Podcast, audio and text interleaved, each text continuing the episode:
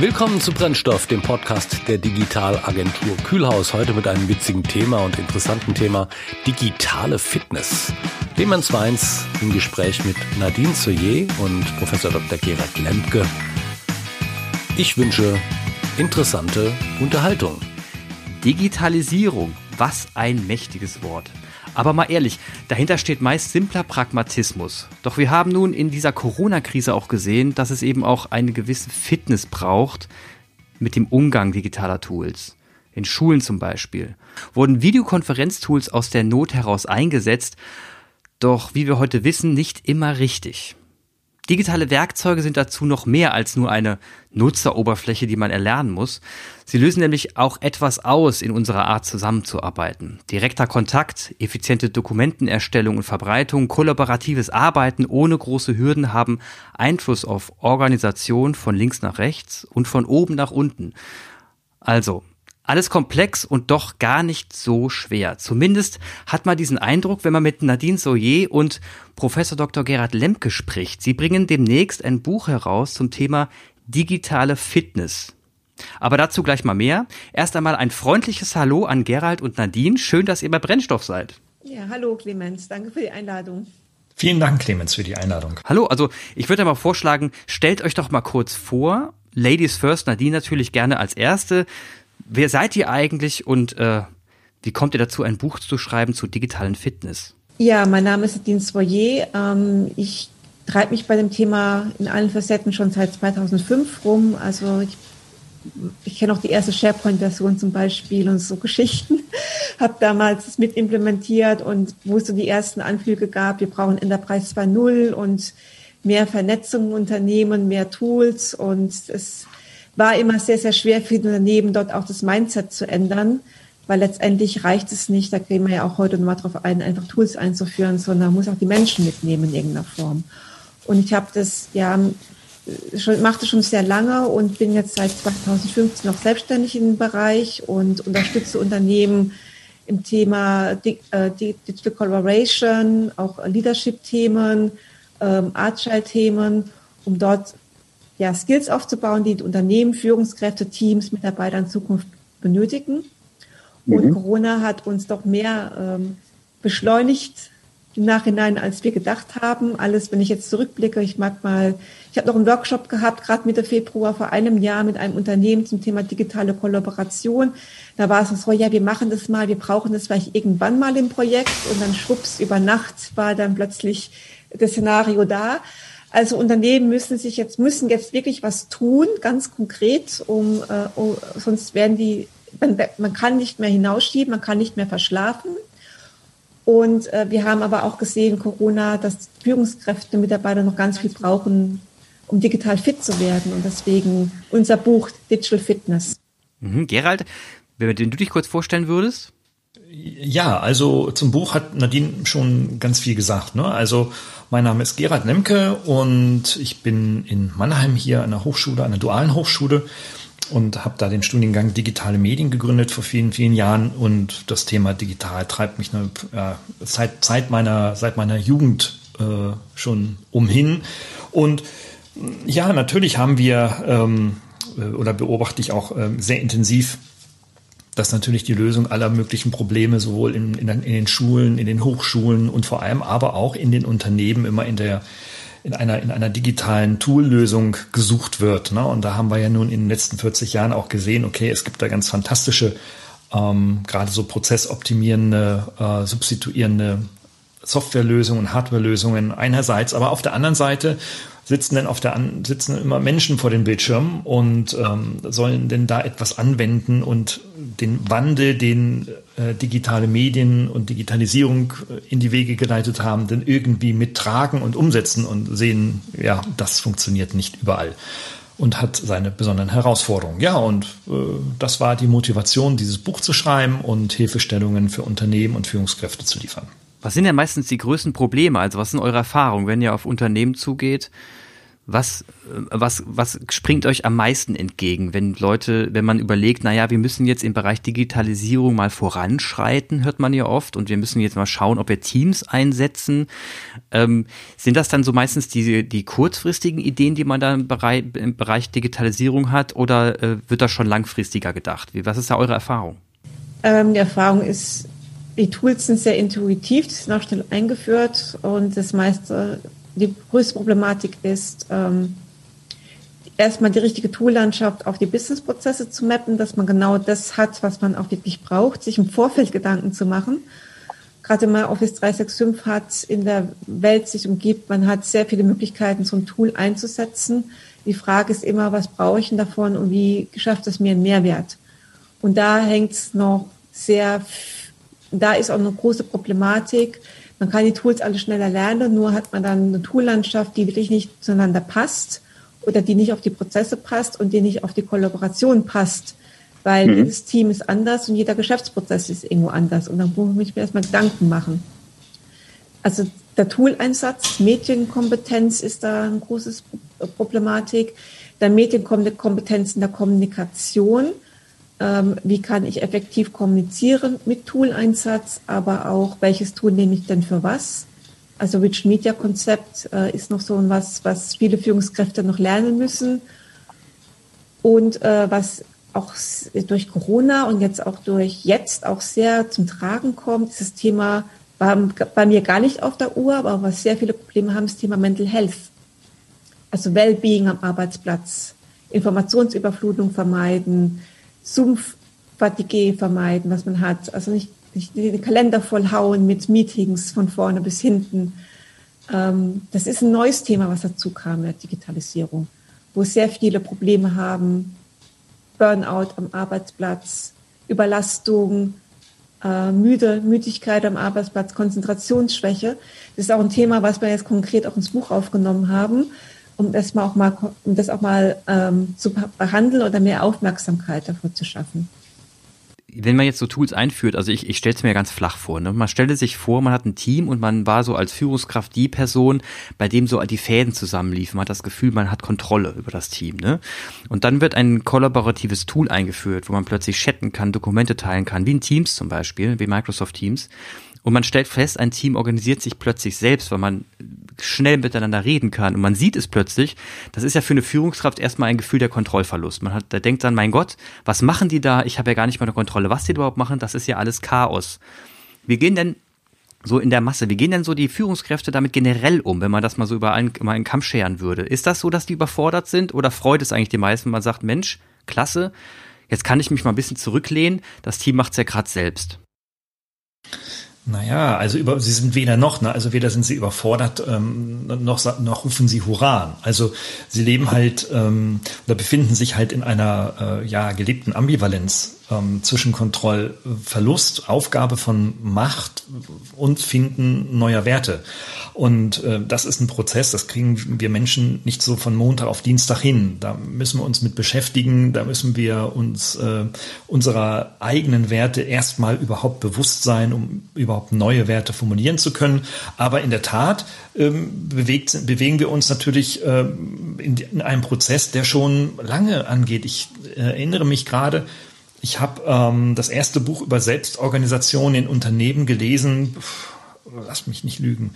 Das muss so 1993, 94, 95 gewesen sein. Es hat ähm, der ähm, Genfer Professor Gilbert Probst publiziert und das hat mich total fasziniert, ähm, dass es in der Tat Organisationen geben kann, zumindest zu, in der auf der theoretischen Ebene zunächst erstmal in der Zeit, die ähm, eben den klassischen, tradierten, machtorientierten Hierarchien ähm, widersprechen und sagen irgendwie so, sie sprechen halt Mitarbeiter an, um ihre Potenziale zu heben und die in die Wertschöpfung einzubringen.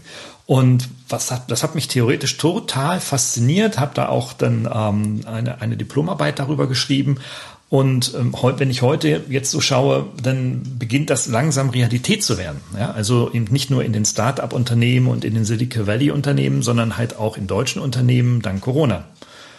Ja, und äh, Unternehmen werden glaube ich, sowohl in der Gegenwart und in der Zukunft ganz, ganz sicher überhaupt keine Alternative mehr haben, ähm, ihr eigenes Wertekorsett zu hinterfragen und äh, neue alternative Wege zu finden, wie sie die Potenziale der Mitarbeiter heute und in Zukunft heben werden. Denn ähm, das sehen wir bei den jungen Menschen, der jungen Generation, die jetzt mit Mitte 20 in die Wirtschaft gehen, nach Studium oder nach Ausbildung, ähm, die lassen sich da von ihren alten Chefs dann nicht mehr viel erzählen. Und wenn die da Theater machen und sagen, ich Chef, du nix, dann sind die weg. Ne?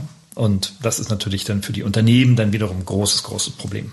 Das Thema, das Thema Wertekonzept finde ich sehr interessant. Also ich habe persönlich die Erfahrung gesammelt, wenn man mit wenn man skalieren will, was ja bei digitalen Projekten zum Beispiel äh, ganz, ganz entscheidend ist, dass man ganz schnell Fachkräfte braucht, um etwas voranzutreiben, dass es auf einen ganz wesentlichen äh, Punkt hinausläuft, unterm Strich, und zwar das Wort Vertrauen.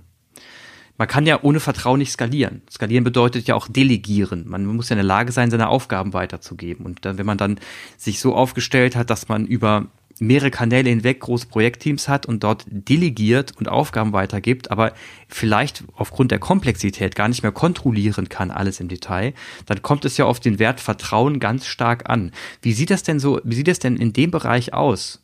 Ist da die junge Generation, kann die besser vertrauen als die ältere oder liegt es gar nicht nur an Vertrauen?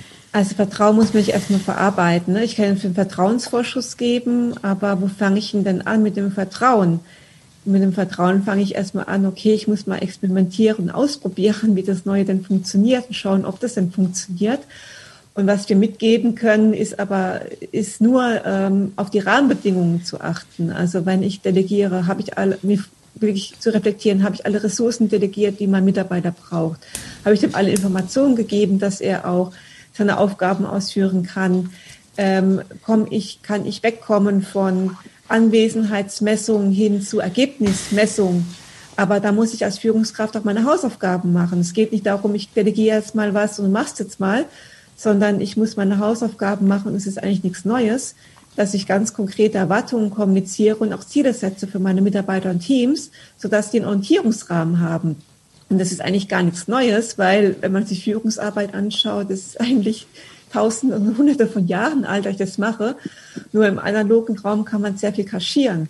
Im digitalen Raum geht es nicht mehr. Wenn jeder flexibel arbeitet nach Zeitplan und jetzt auch ähm, die, die Welt dynamischer wird und die Aufgaben dynamischer und ich möchte da wirklich loslassen und mehr Selbstorganisation haben, äh, muss ich die Rahmenbedingungen schaffen. Das ist klar eine Führungsaufgabe. Und ohne dass ich meine Führungsaufgabe erfülle, kann ich auch kein Vertrauen erwarten oder kein Vertrauen erzielen. Also Vertrauen ist so das, was ich ernte davon. Ich muss erst was sehen, ja. Ähm, und ähm, man kann auch nicht Selbstorganisation von heute auf morgen erreichen. Also wenn ich jetzt sehr hierarchisch bin und auch ein hierarchisches Mindset habe und sage, Mensch, ähm, jetzt habe ich das so ein Buch gelesen und jeder sagt, ich muss selbst organisiert agil handeln, dann mache ich das jetzt mal das wird A, würde ich erstmal meine Mitarbeiter belasten, weil die gar nicht in dem Rahmen arbeiten können, weil sie es nicht gewohnt sind. Und B, als Führungskraft würde ich mich, würde ich mein Mindset komplett überlasten. Also ich muss mich da überlegen, was sind der nächste Schritt, den ich jetzt tue. Ähm, sage ich, okay, ich behalte erstmal Kontrolle und ähm, überlasse aber, äh, mache selbst, delegiere mehr, aber möchte erst einmal ein bisschen mehr Kontrolle haben. Oder sage ich, okay, ähm, ich lasse das Team entscheiden, ähm, aber ich möchte noch informiert werden. Also wo ist denn mein eigenes persönliches Level und was kann ich als nächstes tun und, und welcher Schritt ist da notwendig?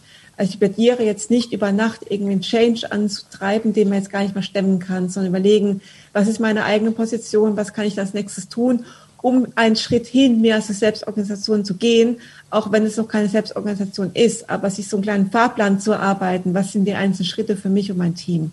Und Vertrauen ist, was ich ernte und das, da muss ich erstmal was sehen dafür, ganz klar.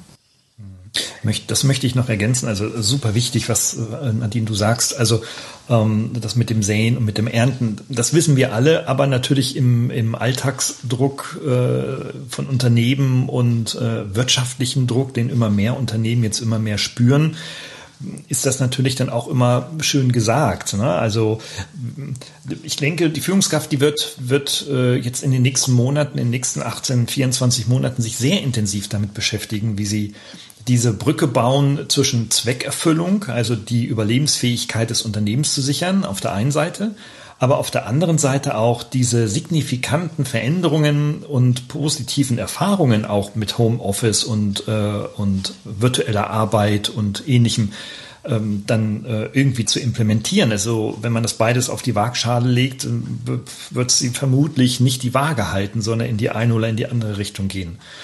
Aber nochmal auch zum Thema Vertrauen, was mir bewusst geworden ist, auch in der gesamten Arbeit jetzt nochmal äh, zu diesem Buch, ist äh, ein ganz wichtiger Wert in diesem großen Wertekorsett von Menschen. Das ist das der, äh, der Identität. Und äh, wir haben in der Vergangenheit, und auch ich bin so groß geworden als Führungskraft in meinen verschiedenen Funktionen, ähm, uns immer so nach dem Wert gerichtet, ich muss mich so verhalten, wie es andere von mir erwarten. Also andere erwarten von mir, dass ich sie führe, also verhalte ich mich so, dass sie das Gefühl bekommen, dass ich sie führe. Weil das ist ja letztendlich meine Rolle und damit meine Identität. Hat aber neben allem einen massiven Nachteil. Ähm, das ist keine Identitätskommunikation, die aus mir von innen kommt, aus dem Herzen herauskommt, aus meiner Überzeugung kommt äh, und eben nicht aus meiner Authentizität, sondern aus der Erwartung, die extern an mich gerichtet werden. Und das ist ein riesen, riesen Problem, äh, in dem sehr viele Führungskräfte, die Middle-Ager, die Älteren auch natürlich, aber auch die Jüngeren, nehme ich wahr, äh, stecken, dass man glaubt, ähm, ich bin eine gute Führungskraft, wenn andere über mich sagen, ich sei eine gute Führungskraft. Aber das stimmt nicht, weil eine gute Führungskraft bist du, wenn natürlich viele Aspekte da eintreten, aber vor allem, wenn Mitarbeiter dir vertrauen. Und das gelingt nur, wenn du identisch bist in dem, was du kommunizierst, wenn du integer bist, das tust, was du sagst und wenn du vor allem dann in der Summe eine authentische Erscheinung bist. Wenn das nicht so ist, dann werden dir Menschen nicht schnell vertrauen. Und ich nehme auch wahr, dass je digitaler und virtueller unsere Arbeit wird, äh, dass also das Kernthema wird. Ne? Also wie soll ich, wenn ich mit wilden Menschen mich, nicht mit wilden Menschen, also mit Menschen mich in einem ähm, Konferenzraum irgendwie zusammentreffe, die ich vermutlich noch nie persönlich gesehen habe, da herrscht zunächst erstmal das Misstrauen. Ja? Das Thema Walk the Talk ist ganz wichtig, also mhm. das Integer sein also das auch tun, was ich sage, was ich plädiere mhm. und nicht, äh, weil Mitarbeiter finden ganz schön raus, wenn ich was sage, anders handeln und dann nur was sage, weil es jetzt irgendwie Trend ist, dass ich das so sagen muss. Also das ist ganz wichtig fürs Vertrauensaufbau, was du gesagt hast, Gerald. Äh, es ist jetzt interessant. Ich habe mal, ich habe jetzt mal zwei wesentlich zwei Wörter rausgegriffen. Das ist einmal Identität und Kaschieren ist, also das eine, das eine ist, ich, wenn ich mich, wenn ich mich authentisch verhalte, eine Identität habe, ähm, ähm, die, die, in der ich mich auch äh, natürlich bewegen kann, wenn ich das Vertrauen ausstrahle auf meine, auf meine Mitarbeiter. In einer digitalen Umwelt bedeutet das ja zugleich, ich muss ja wirklich für mich gesehen eine sehr in mir ruhende äh, Psycholo aus psychologischen Gesichtspunkten in der, mir in der Mitte stehende Person sein. Also es muss ja wirklich alles funktioniert haben, von der Elternerziehung bis heute.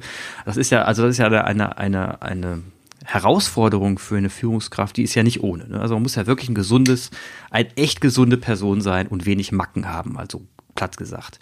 Gleichzeitig, und das hat, hat die Nadine gerade schön erwähnt, war es früher anscheinend in der analogen Welt so, dass man auch viel kaschieren konnte weil, weil es eben nicht so transparent war. Jetzt ist, ich nehme mal ein Beispiel.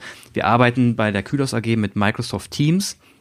Und das Tool ist natürlich klasse, weil man dadurch eben auch viele Schnittstellen nutzen kann, wie zum Beispiel ein Power BI-Tool, äh, auf dem man dann wiederum äh, seine Firmendaten darlegen kann. Man kann sagen, wie hoch ausgelastet ist das Team, wer hat gerade wie Urlaub, ähm, wie sehen die Umsätze aus und so weiter. Alles auf einen Klick, das ist fantastisch. Somit hat man eine Möglichkeit, über Metriken dem Team transparent zu zeigen, wie es um das Unternehmen steht und wie es um, um das Team steht wie effizient man in Projekten arbeitet. Gleichzeitig ist die Kommunikation transparent, das heißt, man sieht auch genau, wie die Führungskraft mit den Leuten umgeht und kommuniziert. All das fließt damit ein und verlangt von den Leuten, integer zu sein. Ähm, wie das jetzt stelle ich mir gerade vor, man nimmt dieses Microsoft Teams, führt das alles wunderbar ein in einer in einer einer Firma, wo das analoge, sagen wir mal, etwas Denken auch noch etwas mehr vorherrscht. Was passiert denn da, wenn plötzlich alles aufgedeckt wird und das Kaschieren nicht mehr möglich ist? Was passiert denn da in solchen Firmen? Erstmal Unsicherheit, denke ich. Also die Führungskraft sind unsicher, sind überfordert. Ähm, dann gibt es, ist immer Persönlichkeit abhängend. Die Extrovertierten machen mit, die Introvertierten machen weniger mit.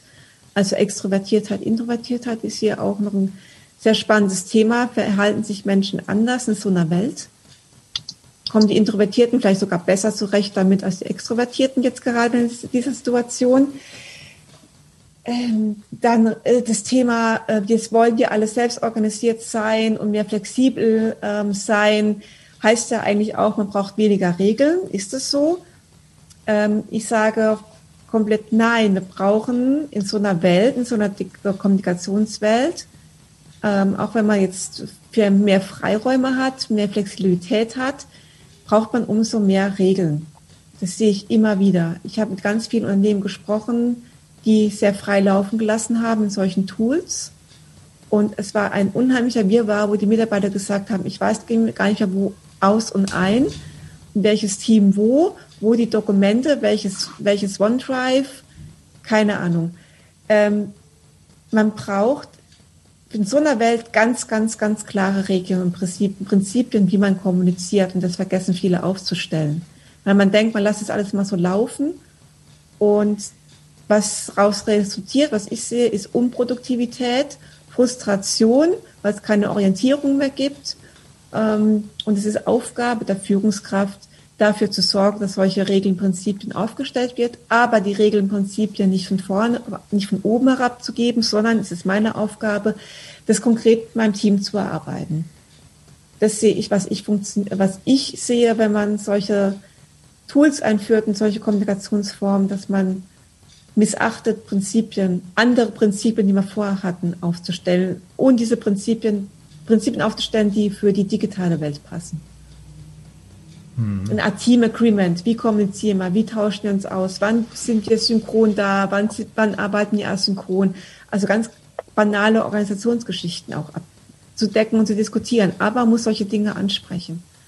Also das, das nehme ich auch wahr und ähm, neben diesen Erkenntnissen ist es, in, also neben allen Regeln ähm, ist es vor allem aber auch wichtig, nochmal zu, zu schauen, wenn du einen Chef hast, der im Analogen schon ein Idiot ist, dann ist er im Virtuellen ein Doppelidiot. Ja. Ähm, das heißt also, dass sich natürlich dann sowohl die positiven charakterlichen Führungseigenschaften als auch die negativ charakterlichen Eigenschaften natürlich im virtuellen verstärken. Und das wird einem aber natürlich nicht gespiegelt, weil wenn ich ein Idiot, also ein Doppelidiot im virtuellen bin als Chef und ich habe dann ein Team mit zehn Leuten sitzen, die werden mir das ja da nicht spiegeln. Die werden mir das im Analogen vielleicht ein, vereinzelt mal in einer Kaffeerunde mal spiegeln, aber niemals im virtuellen. Das heißt also, du bist dann quasi so ein, so ein, so ein, so ein Virtual Leader, äh, wie so ein Schauspieler, äh, sprichst ins Off, äh, kriegst kaum Feedback, es sei denn auf der formellen Ebene, aber niemals auf der informellen Ebene. Ja? Und da ist es wirklich äh, hoch, hoch interessant, Regeln zu entwickeln, die aber auch nicht so schnack so mit dem Fingerschnipp da sind, sondern da muss ich, ja, das sollte sich die Organisation zusammentun und sagen, okay, nach welchen Regeln spielen wir jetzt hier? Ja? Und das ist eben nicht nur die Spiegel, äh, die Regel, ähm, ich trinke, oder Quatsch, ich frühstücke vom, äh, vom Zoom-Fenster oder vom Teams-Fenster nicht in der Gruppe. Ja? Also da, das ist marginal, das ist einfaches Zeugs, es liegt tiefer. Jetzt, ihr, ihr, ihr sprecht immer wieder euer Buch an, ne? die digitale Fitness. Jetzt um den Zuhörern mal so, und Zuhörerinnen mal so ein bisschen eine Vorstellung zu geben. Jetzt haben wir über ganz viele Themen gesprochen. Wir sind von, von Tools zu, zu Menschen über Kultur, wir haben gerade so ein bisschen alles, sind so mit dem Kamm über alles geschert. Jetzt ist die Frage, ähm, was, wie strukturiert ihr denn euer Buch? Was, was kann, können wir denn erwarten, wenn das Buch rauskommt, was wir da wiederfinden? Wird das sehr praktisch? Also kann ich dann wirklich lesen, wie ich mich als Führungskraft in bestimmten Kontexten zu verhalten habe oder wirklich Tipps an die Hand oder ist es mehr generell? Also es ist nicht generell. Wir versuchen es wirklich hart runterzubrechen auf die tägliche Führungsarbeit. Und das Buch ist so konzipiert, dass ähm, es zwei wesentliche Themenbereiche gibt. Das eine ist das ganze Thema Medien, Technik, Digitalkompetenz und so weiter. Da stellen wir die Frage, welche Fähigkeiten brauchst du heute und morgen, wenn du in der Arbeit heute überhaupt noch überleben und äh, gut gestalten willst und natürlich auch erfolgreich werden möchtest. Und die zweite Säule, das sind halt die Punkte, über die wir auch schon gerade gerade, äh, die wir angerissen haben, also Vertrauensentwicklung Entwicklung in virtuellen Arbeitsumgebungen. Hm, wie, wie, wie gestalte ich hybride Arbeitsumgebungen, also mit Office und virtuellem Homeoffice zu Hause? Ähm, all das sind so Fragestellungen und wir sind jetzt gerade so auf dieser Reise dieses Buches, ähm, in der wir feststellen, dass wenn wir über Tools und Technik etc. sprechen, ähm, dass die Veränderung, die am Ende dieses Rattenschwanzes ähm, sowohl der Bedarfsmeldung, ich hätte gerne, als auch der nach der Implementierung dieser Rattenschwanz echt lang ist. Die Veränderung, ne, also die dann ähm, diese Digitalisierung in den Organisationen dann tatsächlich mitbringen, sind so tiefgreifend und so komplex, die kannst du eben nicht mit einer einfachen Checkliste bearbeiten, wie man es im Internet überall findet. Ähm, manche sprechen von digitaler Transformation. Hm, das Wort benutzen wir eigentlich gar nicht, weil das ist so auch erstens total abgelutscht, zweitens sehr undefiniert. Ähm, worauf wir uns beziehen als Frame auf diesen, zu diesen zwei Säulen ist äh, die Zukunft der Arbeit. Und die, mhm. zu, und die zu gestalten, das ist eigentlich das Entscheidende. Ähm, also insofern äh, gehen wir da noch ein bisschen, also ein paar Schritte weiter als äh, LaRue mit äh, Reinventation, äh, ne Quatsch, wie heißt es noch, das Buch von ihm? Ähm, Rein Reinventing Organization. Reinventing, genau, Organization. Gehen da eigentlich ein paar Schritte weiter, weil er hat sich angeschaut, okay, was waren und was, wir haben das Unternehmen gemacht, die erfolgreich waren in der Vergangenheit und wir gucken jetzt in die Zukunft, äh, was müssen Führungskräfte tun, um das in ihre Unternehmung dann auch nutzen zu können. Ja, das sind so immer pro Kapitel immer, kann man sagen, so ein bisschen runtergebrochen von, wir fangen erst ein bisschen Mindset an mit einem großen Why. Immer ganz gut, warum brauche ich was? Weil wenn ich das Warum verstehe, ist es der erste Schritt zur Veränderung eines Mindsets. Dann, was muss ich denn auch konkret wissen? Und dann, was uns ganz wichtig ist, aber auch, dass man nicht nur in der Theorie und dem Warum bleibt. Äh, wir versuchen pro Themenfeld auch ganz konkrete Handlungsbeispiele zu geben. Was muss ich denn jetzt konkret tun als Führungskraft? Also da hat Gerhard schon gesagt, klar, es sind meine Checklisten dabei, wenn es geht. Aber es sind noch mal kleine Spiele dabei. Wie kriege ich mehr Agilität? Es sind kleine Reflexionsworkshops dabei. Es ist auch mal ein Workshop-Konzept eingebaut, wenn ich mal als Führungskraft einen Workshop machen möchte. Also wir wollen wirklich so was Praktisches machen und nicht neu, ein weiteres Leadership-Buch schreiben, das vielleicht gelesen wird, aber dann leider im Regal liegen bleibt, sondern unsere Mission ist es, dass es dann auch mal auf dem Schreibtisch liegen bleibt, wo man nachblättert. Ich habe die Herausforderung, ähm, was kann ich jetzt mal ausprobieren? Also wir laden da auch sehr zum Experimentieren mal ein. Klar sagen wir, das sollst du mal ausprobieren, aber auch mal neue Dinge ausprobieren, wie mal, ich mache mal einen spielerischen Ansatz oder ich mache mal einen Workshop mit meinem Team. Also das ist so unsere Vision, ganz konkret vom Warum rüberzugehen ins Tun.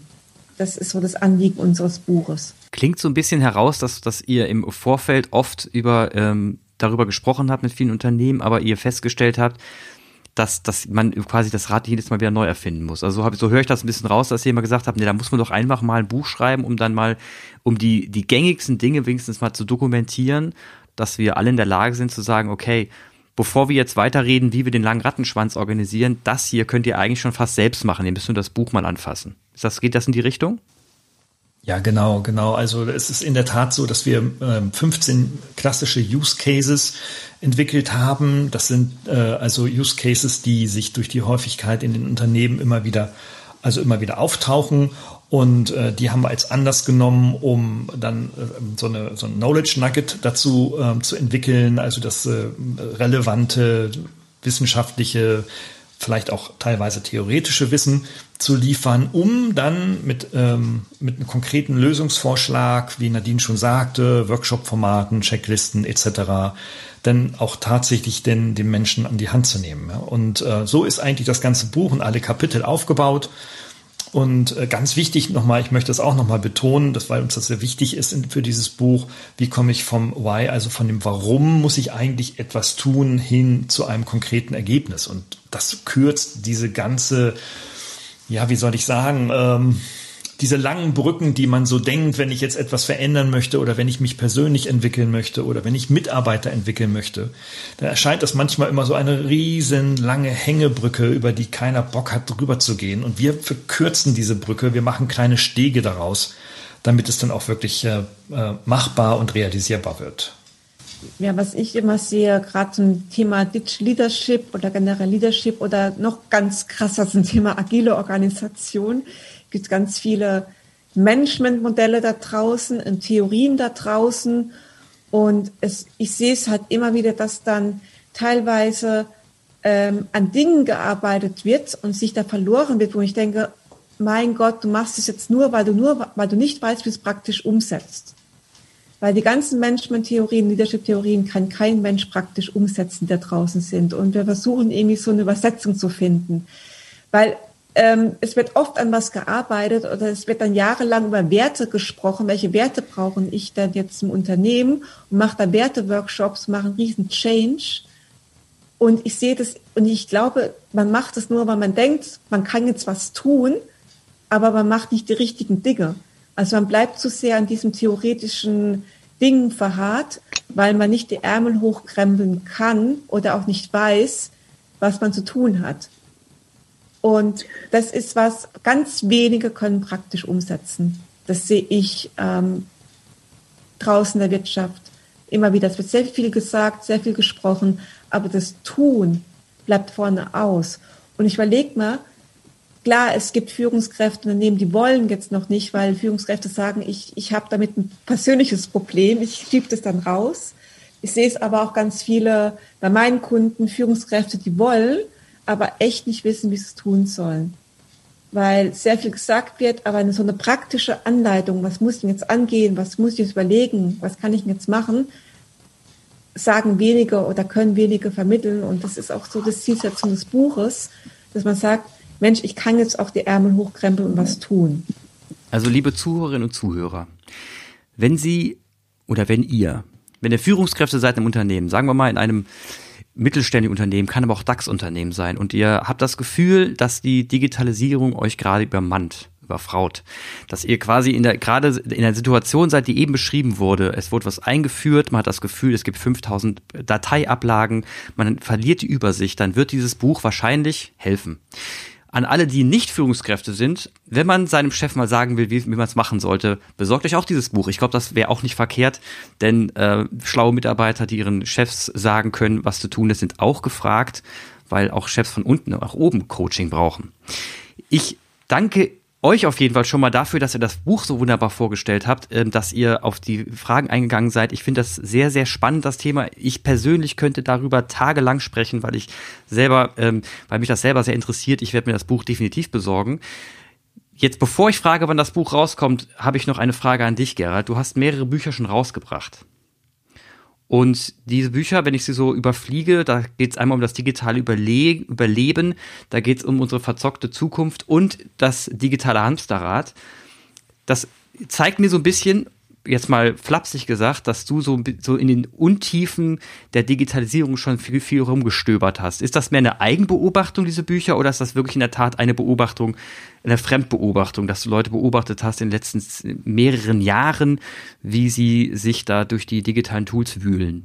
Oh ja, naja, also sowohl als auch. Also es ist natürlich eine Fremdbeobachtung, aber auch eine Eigen, also Selbsterfahrung. Und ähm, die Bücher, die ja dann immer so alle anderthalb, zwei Jahre so entstehen, sind letztendlich dann ein Produkt langen Nachdenkens. Und dieses Nachdenken, das kann ich mir aus zweierlei Gründen leisten. Ähm, erstmal, weil ich ja nun auch ähm, wissenschaftlich an der Hochschule arbeite. Das ist das Erste. Da habe ich also schon durchaus noch ähm, Freiräume.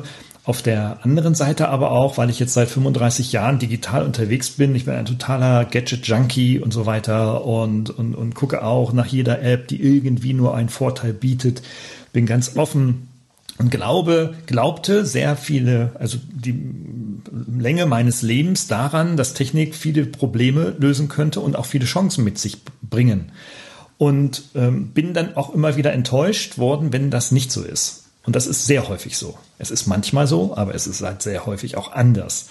Und ähm, ja, und das, das sind so die zwei Gründe, darüber nachzudenken, ob das, was digital da auf uns zukommt oder jetzt über uns äh, überrannt wurde, ähm, denn auch wirklich so gut ist. Und da erlebe ich, ähm, das ist immer mein Ansatz, da bin ich felsenfester Humanist, dass ähm, die Arbeit mit Menschen durch Technik nicht ersetzt werden kann, durchaus unterstützt, aber niemals ersetzt werden kann. Und das geht für alle Bereiche, weißt du? Für alle Bereiche. Das ist nicht nur in Unternehmen so, das ist in der Schule so.